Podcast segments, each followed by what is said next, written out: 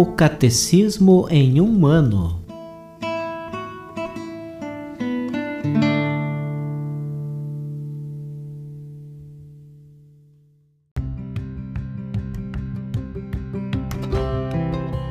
Olá, eu sou Antônio, seminarista da Diocese de Ponta Grossa, no Paraná. Você está ouvindo o podcast O Catecismo em um ano. Vamos ler todo o Catecismo da Igreja Católica ao longo de 365 episódios. Estamos utilizando a tradução em português apresentada pela CNBB em 2013, baseada na edição típica em latim. Baixe o plano de leitura por meio de um link que você encontra na página do Instagram, arroba o Catecismo em um ano, ou na descrição deste podcast.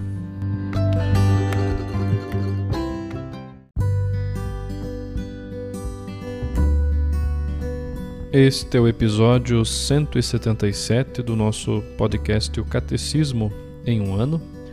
Nós vamos ler e ouvir dos números 1382 a 1390, continuando o conhecimento, a reflexão, a oração a respeito do sacramento da Eucaristia.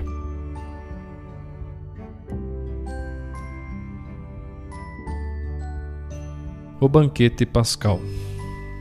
A missa é, ao mesmo tempo e inseparavelmente, o memorial sacrificial no qual se perpetua o sacrifício da cruz e o banquete sagrado da comunhão no corpo e no sangue do Senhor.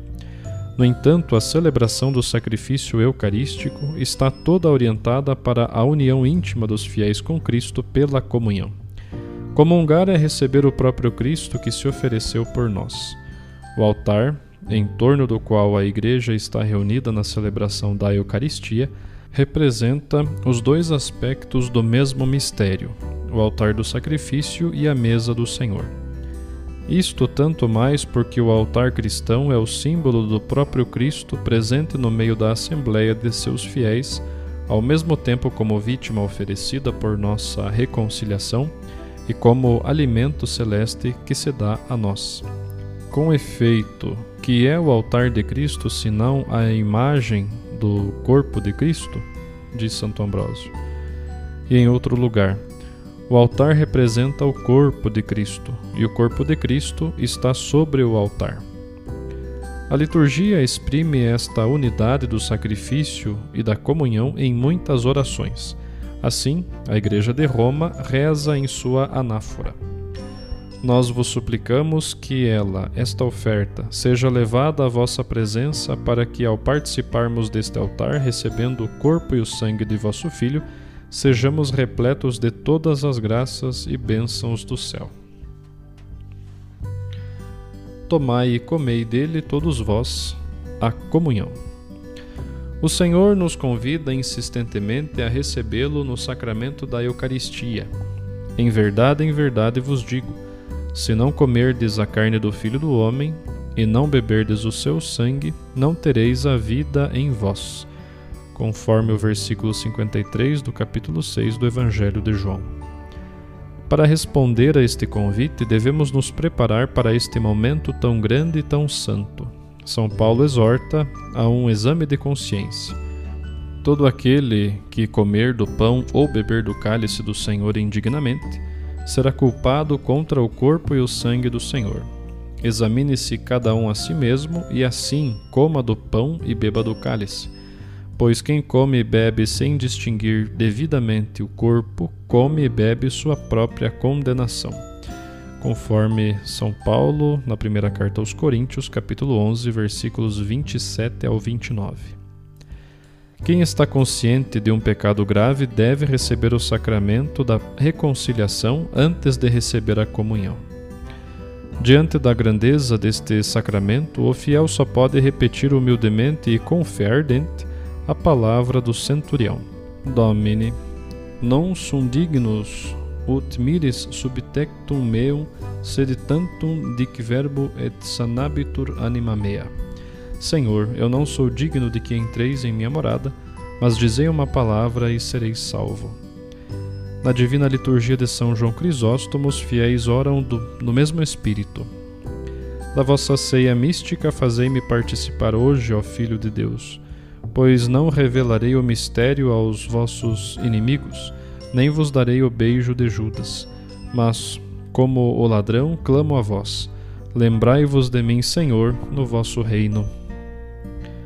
A fim de se prepararem convenientemente para receber este sacramento, os fiéis observarão o jejum prescrito em sua igreja.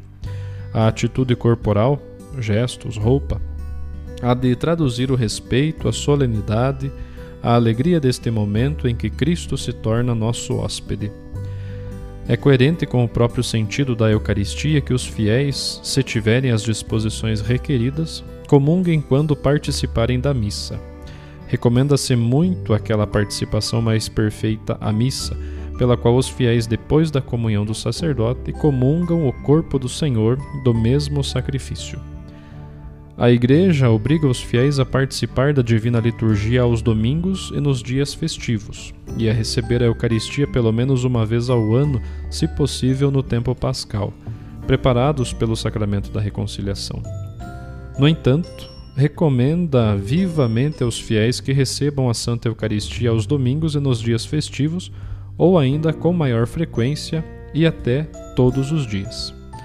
Graças à presença sacramental de Cristo sob cada uma das espécies, a comunhão somente sob a espécie do pão permite receber todo o fruto da graça da Eucaristia. Por motivos pastorais, esta maneira de comungar se estabeleceu legitimamente como a mais habitual no rito latino. A comunhão realiza mais plenamente o seu aspecto de sinal quando sob as duas espécies.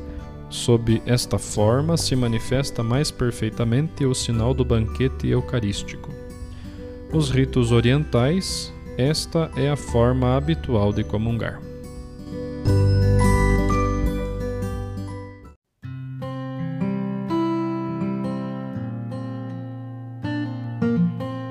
Ouviremos a catequese do Papa Francisco proferida em 28 de fevereiro de 2018.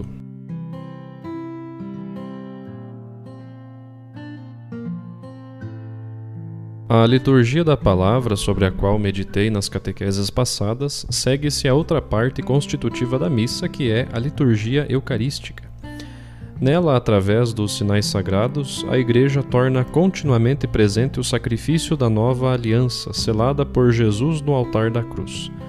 O primeiro altar cristão foi o da cruz, e quando nos aproximamos do altar para celebrar a missa, a nossa memória vai ao altar da cruz, onde se realizou o primeiro sacrifício.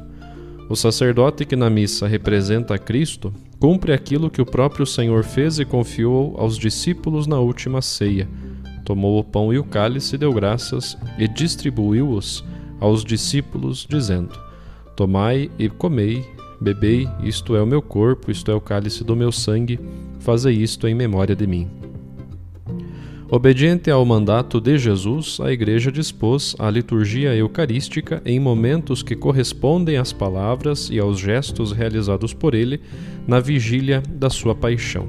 Sim, na preparação dos dons levam-se ao altar o pão e o vinho, ou seja, os elementos que Cristo tomou nas suas mãos. Na prece eucarística, damos graças a Deus pela obra da redenção e as ofertas tornam-se o corpo e o sangue de Jesus Cristo seguem-se a fração do pão e a comunhão, mediante a qual revivemos a experiência dos apóstolos que receberam os dons eucarísticos das mãos do próprio Cristo. Portanto, ao primeiro gesto de Jesus, tomou o pão e o cálice do vinho, corresponde à preparação dos dons. É a primeira parte da liturgia eucarística é bom que o pão e o vinho sejam apresentados ao sacerdote pelos fiéis, porque eles significam a oferta espiritual da igreja ali congregada para a Eucaristia. É bom que precisamente os fiéis levem o pão e o vinho ao altar. Não obstante, hoje os fiéis já não levem, como outrora, o próprio pão e vinho destinados à liturgia. Todavia, o rito da apresentação destes dons conserva o seu valor e significado espiritual. E a este propósito, é significativo que, ao ordenar um novo presbítero, o bispo, quando lhe entrega o pão e o vinho, diz: recebe as ofertas do povo santo para o sacrifício eucarístico. O povo de Deus que leva a oferta, o pão e o vinho, a grande oferta para a missa. Portanto, dos sinais do pão e do vinho, o povo fiel põe a própria oferta nas mãos do sacerdote que a coloca no altar, ou mesa do Senhor, que é o centro de toda a liturgia eucarística. Ou seja, o centro da missa é o altar, e o altar é Cristo. É necessário olhar sempre para o altar, que constitui o cerne da missa. Por conseguinte, no fruto da terra e do trabalho do homem, oferece-se o compromisso dos fiéis a fazer de si mesmos obedientes à palavra divina, um sacrifício agradável a Deus Pai Todo-Poderoso, pelo bem de toda a sua santa Igreja. Deste modo, a vida dos fiéis, o seu louvor, o seu sofrimento, a sua oração e o seu trabalho unem-se aos de Cristo e a sua oblação total, adquirindo assim um novo valor. Sem dúvida, a nossa oferta é pouca coisa, mas Cristo tem necessidade deste pouco. O Senhor pede-nos pouco e dá-nos muito. Pede-nos pouco. Na vida diária, pede-nos a boa vontade, pede-nos um coração aberto, pede-nos a vontade de ser melhores para receber aquele que se oferece a si mesmo a nós na Eucaristia. Pede-nos estas oblações simbólicas que depois se tornarão seu corpo e seu sangue uma imagem deste movimento oblativo de oração é representada pelo incenso que, consumido no fogo, liberta uma fumaça perfumada que se eleva. Incensar as ofertas, como se faz nos dias santos, incensar a cruz, o altar, o presbítero e o povo sacerdotal, manifesta visivelmente o vínculo ofertorial que une todas estas realidades ao sacrifício de Cristo. E não vos esqueçais: há o altar, que é Cristo, mas sempre em referência ao primeiro altar, que é a cruz. E o altar, que é Cristo, levamos o pouco dos nossos dons, o pão e o vinho, que depois se tornarão muito, o próprio Jesus que se oferece a nós. É tudo isto que exprime também a oração do ofertório. Nela, o sacerdote pede a Deus que aceite os dons que a Igreja lhe oferece, invocando o fruto do admirável intercâmbio entre a nossa pobreza e a sua riqueza. No pão e no vinho apresentamos-lhe a oblação da nossa vida, a fim de que seja transformada pelo Espírito Santo no sacrifício de Cristo, tornando-se com ele uma única oferta espiritual agradável ao Pai. Enquanto concluímos assim a preparação dos dons, dispomos-nos para a prece eucarística. A espiritualidade da doação de si, que este momento da missa nos ensina, possa iluminar os nossos dias, os relacionamentos com os outros, aquilo que levamos a cabo e os sofrimentos que encontramos, ajudando-nos a construir a cidade terrena à luz do Evangelho.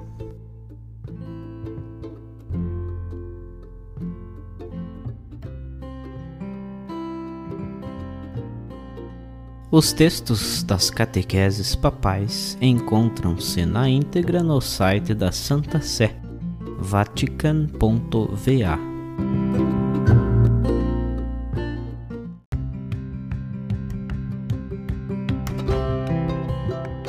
Você acaba de ouvir mais um episódio do podcast O Catecismo em um Ano Continue nesse bom propósito de aprofundar o conhecimento e a vivência da fé católica e procure participar da sua comunidade. Rezemos por todos que estão fazendo esse caminho de leitura do catecismo. Até amanhã!